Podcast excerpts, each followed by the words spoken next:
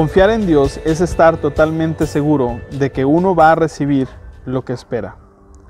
Es estar convencido de que algo existe, aun cuando no se pueda ver. Hebreos 11.1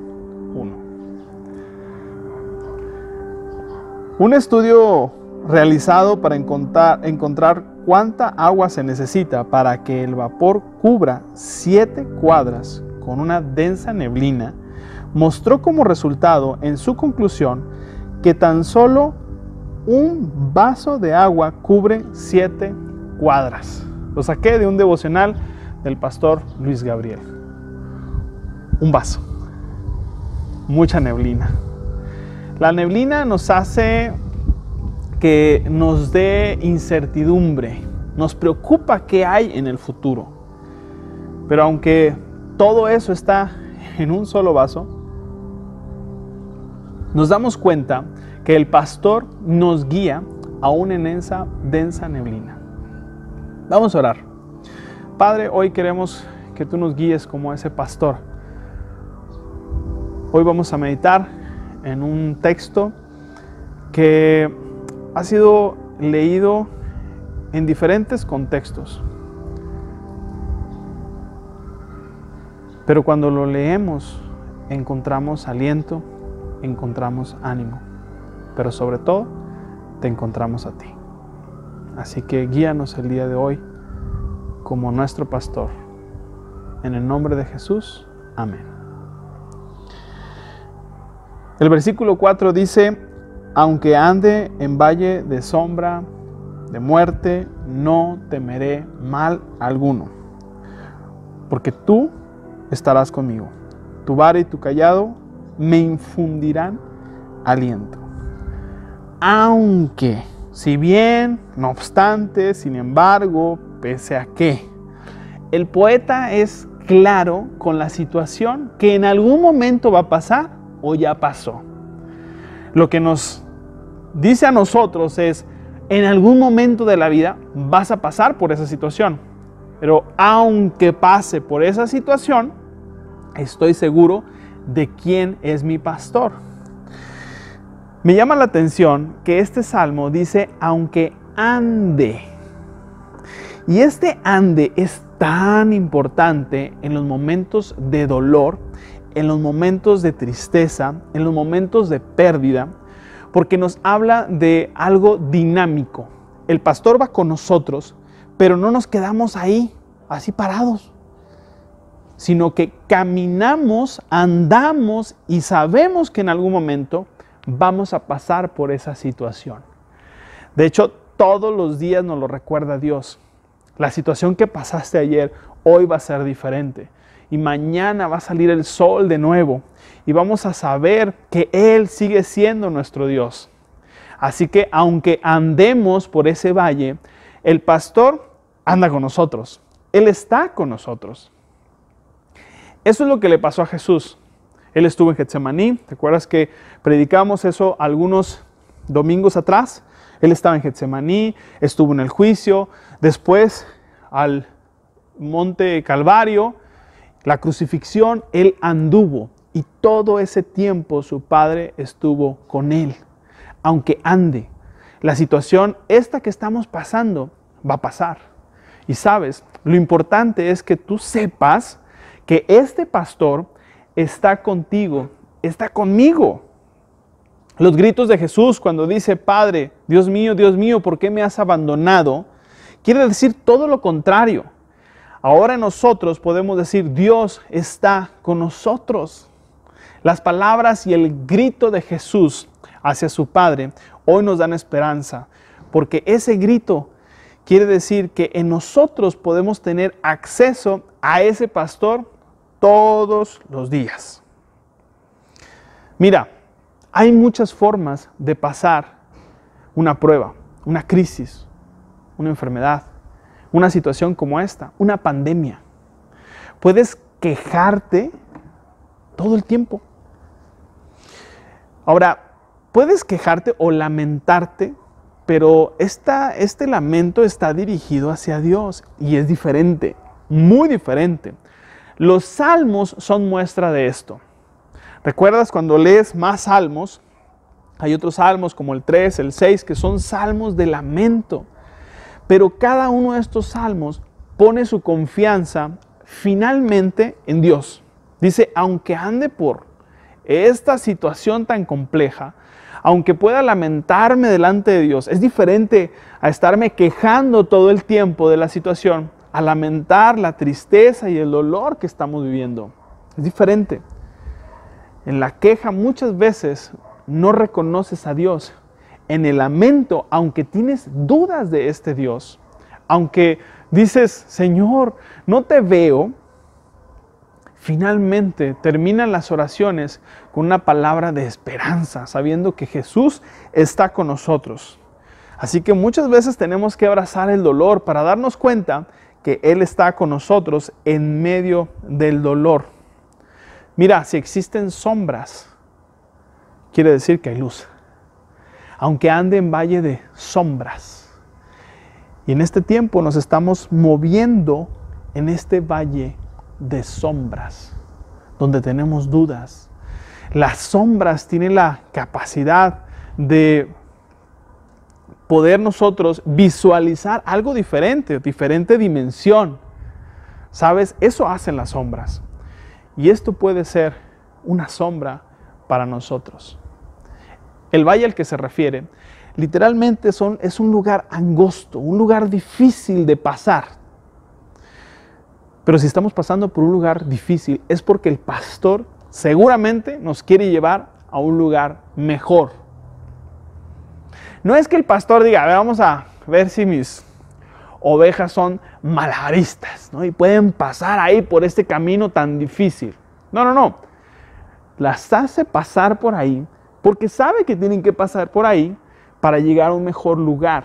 En nuestro caso es para moldear nuestro carácter.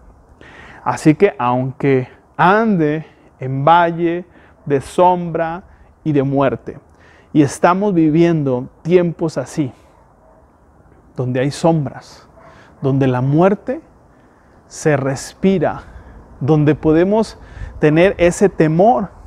Y fíjate lo que dice el texto, no temeré mal alguno, porque tú estarás conmigo. El temor al que se refiere no es un temor así casual, de que, ay, tengo miedo. No, no, no. Es un temor que se apodera de nosotros. Es un temor que se vuelve el centro de nuestra atención. Y dice Dios, hey, acuérdate que yo soy tu pastor. Yo soy el centro de tu vida. No esa neblina, no esa sombra. No, no, no. No esa pandemia, no es tu centro. Tu centro sigo siendo yo. Así que tú sabes que adoras. Adorar es reconocer y poner en primer lugar a alguien. Tú sabes si adoras a una pandemia porque se puede hacer. ¿Cómo es adorar una pandemia? Y digo, no, ¿cómo que adoro una pandemia? Pues la adoramos cuando la ponemos en el primer lugar de nuestra vida. Cuando estamos buscando constantemente qué están diciendo. Lo contrario sería Dios, no temeré, porque yo confío en lo que tú me dices. Estoy haciendo lo que tengo que hacer. Tampoco es un, quédate en casa. No, yo no tengo miedo. Sí, pues Dios está conmigo, Él es mi pastor, me dirige. No, sí, sin nada. No, no, no, es atender las indicaciones que te dan y respetar, pero tener el reconocimiento que Dios es el que tiene el control de todas las cosas. Eso es lo que nos están diciendo este, esta parte, este pasaje. No temeré mal alguno porque tú estás conmigo. Me acuerdo mucho que mis hijas, y yo estoy seguro que tú lo viviste y si tienes hijos lo has vivido.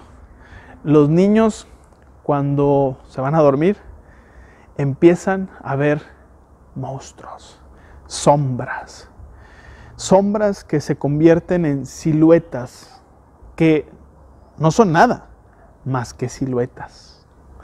Pero ese temor se apodera de, ellos o de nosotros muchas veces. En este caso de mis hijas.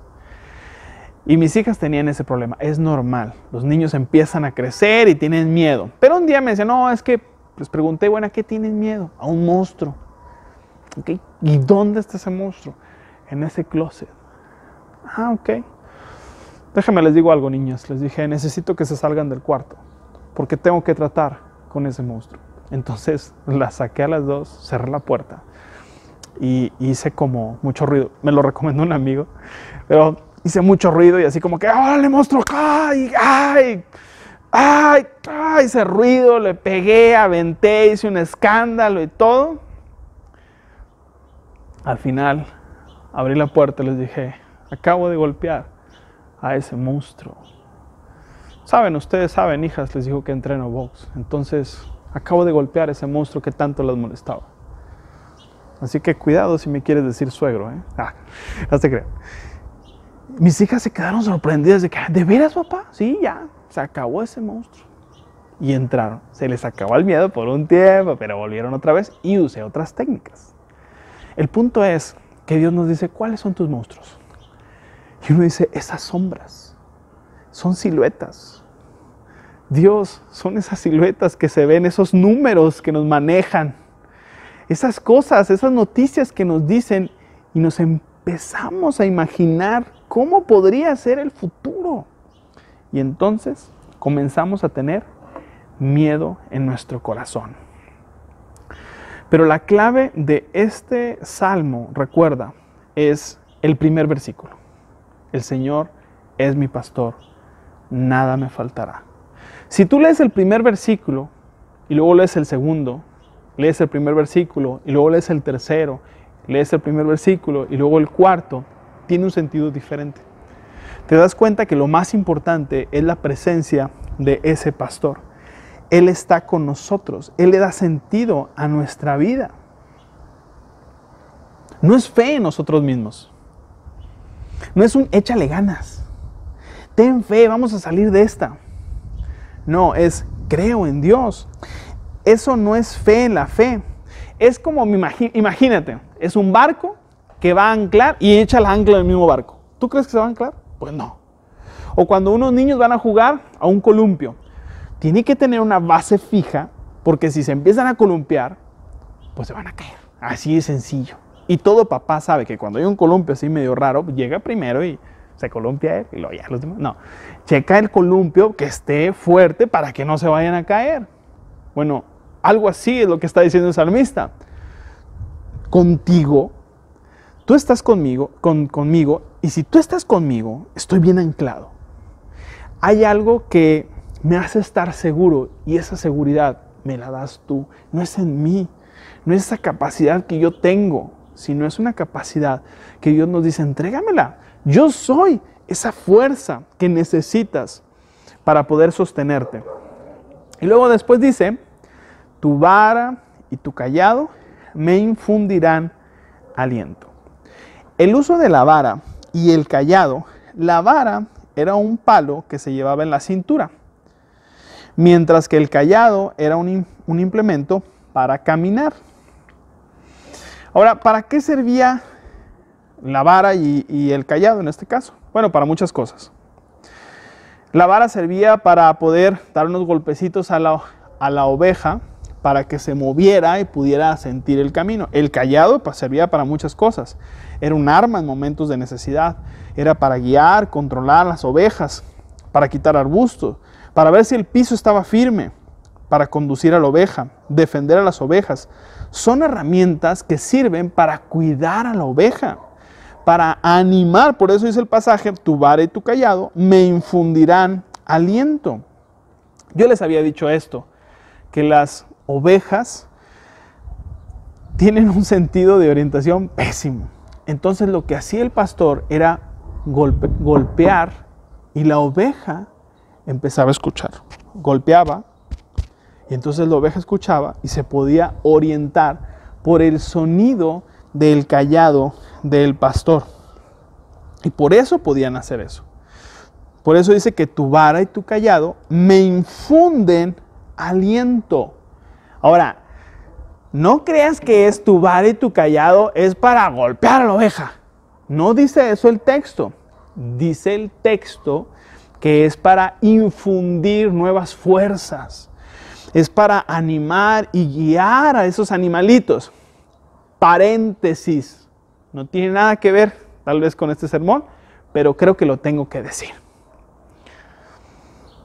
Si este pasaje habla de vara y este pastor no le pega a las ovejas, yo no entiendo por qué muchas personas dicen que sí les tenemos que pegar a los hijos. No, sí, pégale con la vara, para que aprenda. Eso es lo que yo veo en el texto. Acuérdate que la Biblia se lee de atrás para, para adelante. No, de adelante para atrás. Sí, el Nuevo Testamento hacia el Antiguo Testamento. Porque Jesús es el que nos da la interpretación correcta al Antiguo Testamento. Yo sé que hay proverbios que hablan acerca de la vara, pero cuando vemos la persona de Jesús, vemos otra cosa diferente. Te voy a dar un tip. Voy a cerrar el paréntesis, pero todavía no lo voy a cerrar. Espérame tantito. Antes eh, decíamos, es que cuenta hasta 10. Yo te voy a decir, más que contar 10, hazte 10 preguntas. Yo te voy a dar algunos ejemplos. Si tu hijo en este tiempo de pandemia, en este tiempo donde están todos encerrados, se, se pone rebelde y etcétera, hace algunas preguntas. ¿Estamos viviendo un cambio? Sí, estamos viviendo tiempos de cambio. ¿Le explicaste a tu hijo o a tu hija de ese tiempo de cambio? Primera pregunta. Segunda, ¿estoy viviendo yo adulto, mamá, papá, abuelo, no sé con quién esté viviendo el niño, episodios de ansiedad y depresión? ¿Me quejo todo el tiempo de lo que tú quieras, del trabajo, de que no hay, de que está bien difícil? Es que pensamos que los niños son como muebles pero los niños todo escuchan. Así que tú estás ahí con tu pareja y el niño está ahí y tú dices, no, hombre, es que el gobierno no sirve para nada y es que mira y es que el trabajo. El niño está escuchando. ¿Y qué crees que va a pasar con el niño? No va a poder dormir, va a estar ansioso, va a estar preocupado y no sabe ni por qué está preocupado, pero escuchó y sabe que la autoridad, su provisión, están preocupados. Entonces el niño está preocupado también. Mi relación en casa es de respeto. He pasado tiempo con mis hijos de calidad haciendo lo que a ellos les gusta. ¿Los estoy provocando a mis hijos? Porque hay papás que dicen, no, eres un tonto, mira lo flaco, mira lo gordo, lo torpe, lo inútil. Y si mira, tu hijo responde, si tu hijo responde y se enoja, tu hijo todavía tiene una oportunidad de sanar. Pero si tu, tu hijo, tu hija no responde, discúlpame, pero ya está muy dañado. Lo estoy provocando. Me maltrataron a mí de niño o de niña. Quise tocar este tema tan práctico porque hay tanta violencia en nuestro país. Hablan de feminicidios, hablan de maltratos, pero es que desde niños vienen maltratados. Es lo único que saben hacer. Y cuando vemos a los niños caminar, eh, cuando los niños apenas empiezan a caminar, es, ay, qué bonito está caminando. Ya empieza a caminar de más, no, ya no camines tanto, así que te doy el, el barazo. Te voy a decir algo, y con mucho respeto. Esta es mi opinión, eso es lo que yo he vivido con mis hijas. Tienes que hacerte más que contar 10, hasta 10 preguntas, porque los niños son como esponjas. Si tú le echas gasolina a una esponja y le prendes un cerillo, ¿qué crees que va a pasar? Se va a prender. Pero si a esa esponja le echas agüita, si le pones un cerillo, se va a apagar el cerillo. Cierro el paréntesis.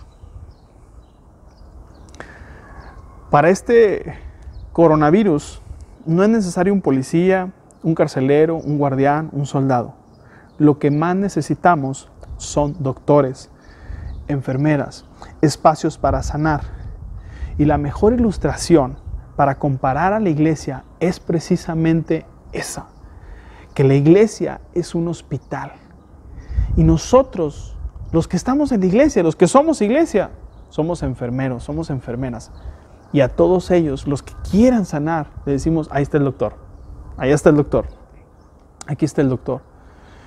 Somos una comunidad que busca fortalecer y sanar. Digo todo esto Porque el salmista va a decir, tu vara y tu callado me infunden nuevas fuerzas, me dan aliento, me confortan. Nunca es de agresividad.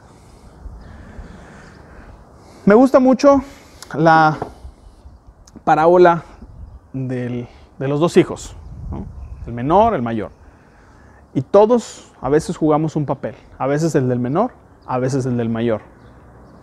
Pero nuestra vocación y nuestro llamado es ser como el Padre, tener compasión de las personas. Así que este pasaje nos habla de, algo muy importante, que en tiempos difíciles, en tiempos donde la sombra y la muerte están a nuestro alrededor, nos acechan, el pastor está con nosotros, nos infunde aliento, la iglesia, la familia debe de servir para eso, para fortalecer, para bendecir, para disciplinar. Pero hay muchas formas de disciplinar de una manera creativa, de una manera individual. No somos a granel, no, no, no. ¿Te acuerdas cómo comenzamos esta historia? El pastor conoce a las ovejas y las ovejas conocen a su pastor. Quiero terminar con un escrito de un pastor, Joel Gregory. Es un extracto de lo que él escribió, pero me gustó. El virus que cambió tu vida es una esfera de nanómetro de 1.25. Eso es una billonésima de un palo. Durante décadas te preocupaste por algo tremendo, una guerra atómica con radioactividad ardiente. Sin embargo, esa amenaza titánica con sus megatones nunca sucedió. Un pequeño objeto que parece un balón de fútbol con púas ha paralizado el mundo. Hemos avanzado en la ciencia, en la tecnología, en acuerdos de guerra entre los países. La cultura posmoderna ha cambiado nuestra vida. La tecnología. Puedes encontrar información a cualquier pregunta. Sin embargo, este día te encuentras más cerca de la gran plaga de 1665 o la gripe española de 1918.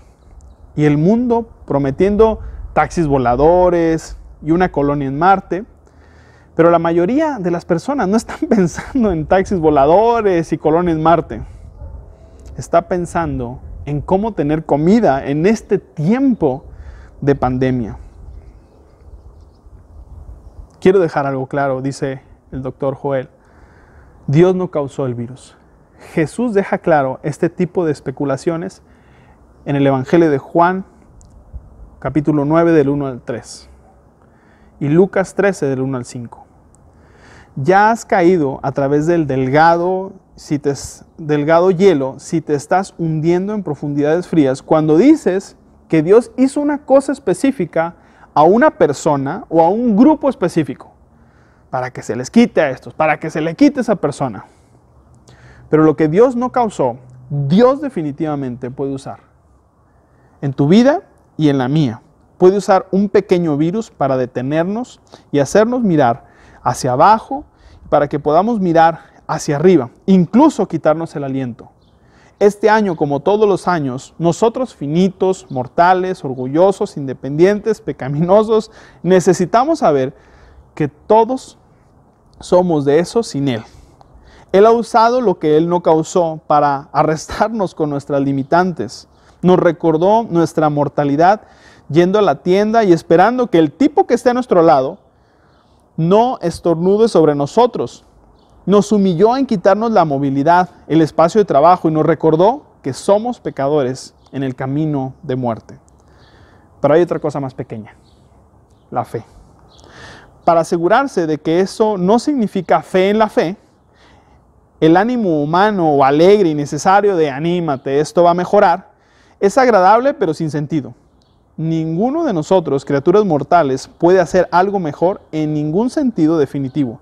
La fe que Jesús encomienda es la fe en la promesa de Dios en su santa palabra, solo en esa palabra, sin nada más que apoyarte. No es el tamaño de tu fe. Tu fe puede ser el tamaño del virus que apenas puede medirse. La esperanza está en el objeto de tu fe. Confiar en Él significa poner todo mi peso en Él, incluso con mi diminuta fe. Estos son días de prueba de fe. ¿Estarás de acuerdo conmigo con eso? La fe puede parecer pequeña frente al terror presente.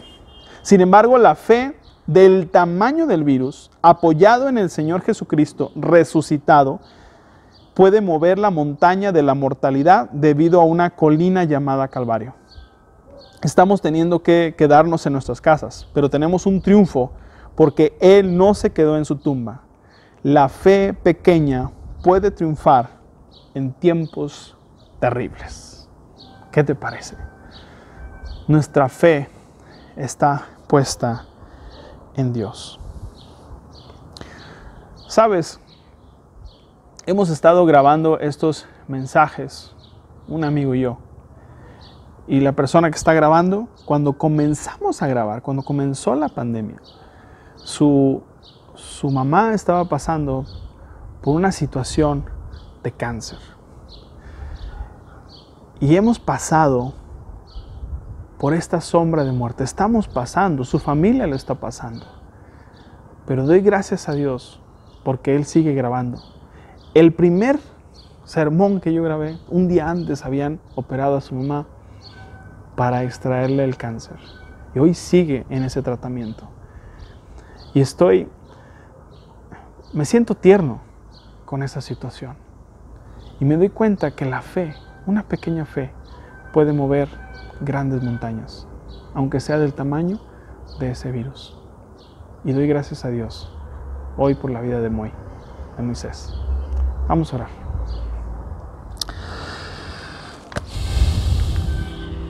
Estamos pasando por el valle de sombra y de muerte a través de diferentes situaciones. Algunos no solamente la pandemia, la noticia de la pandemia, sino que hay ya compañeros, en mi caso un compañero que, ha perdido la vida. Nos enteramos de amigos, de personas que están pasándola de una manera difícil. Hoy Dios queremos suplicarte por los doctores, te queremos suplicar por las enfermeras y por todas las personas que están pasando un tiempo difícil. Hoy, querido Padre, querido Pastor, acudimos a ti. Nuestra fe está puesta en ti. Tú eres el objeto de nuestra fe. Y quiero pedirte por, por cada una de estas personas que están pasando por la enfermedad. No solamente de este virus, sino por otras enfermedades están pasando por situaciones difíciles. También aquellos que han perdido su trabajo, por personas que, como ahorita lo comenté, niños que están siendo oprimidos, golpeados. Escuchamos casos, la violencia sigue. Padre, tú sé el pastor de cada uno de ellos. Señor, ayúdanos poder ayudar a las personas. En tu nombre confiamos en ti. Tú eres nuestro pastor. En ti confiamos. Y aunque la neblina sea tan densa que no te podamos ver, seguimos confiando en ti. En el nombre de Cristo Jesús. Amén. Te voy a pedir, si tú quieres, en los comentarios de este mensaje, si tú quieres que oremos por alguien que está pasando por una prueba, pon el nombre de esa persona. Como iglesia nos comprometemos a orar por ti o por tu familiar. Que Dios te bendiga. Soy el pastor Pedro Medres Martínez de la iglesia Crecer.